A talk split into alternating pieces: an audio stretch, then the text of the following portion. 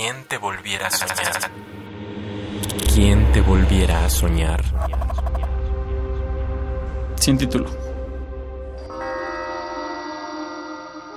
Si fuera nube, ya sé cuál sería. Y si fuera espacio, sería el silencio del poema. ¿Quién te volviera a soñar? Yo soy Luis Moncayo, tengo 21 años, vengo de Iztapalapa. Creo que el arte es una manera de acercarse a la marginalidad y también salir de ella. ¿Quién te volviera a soñar? Radio UNAM. Experiencia sonora.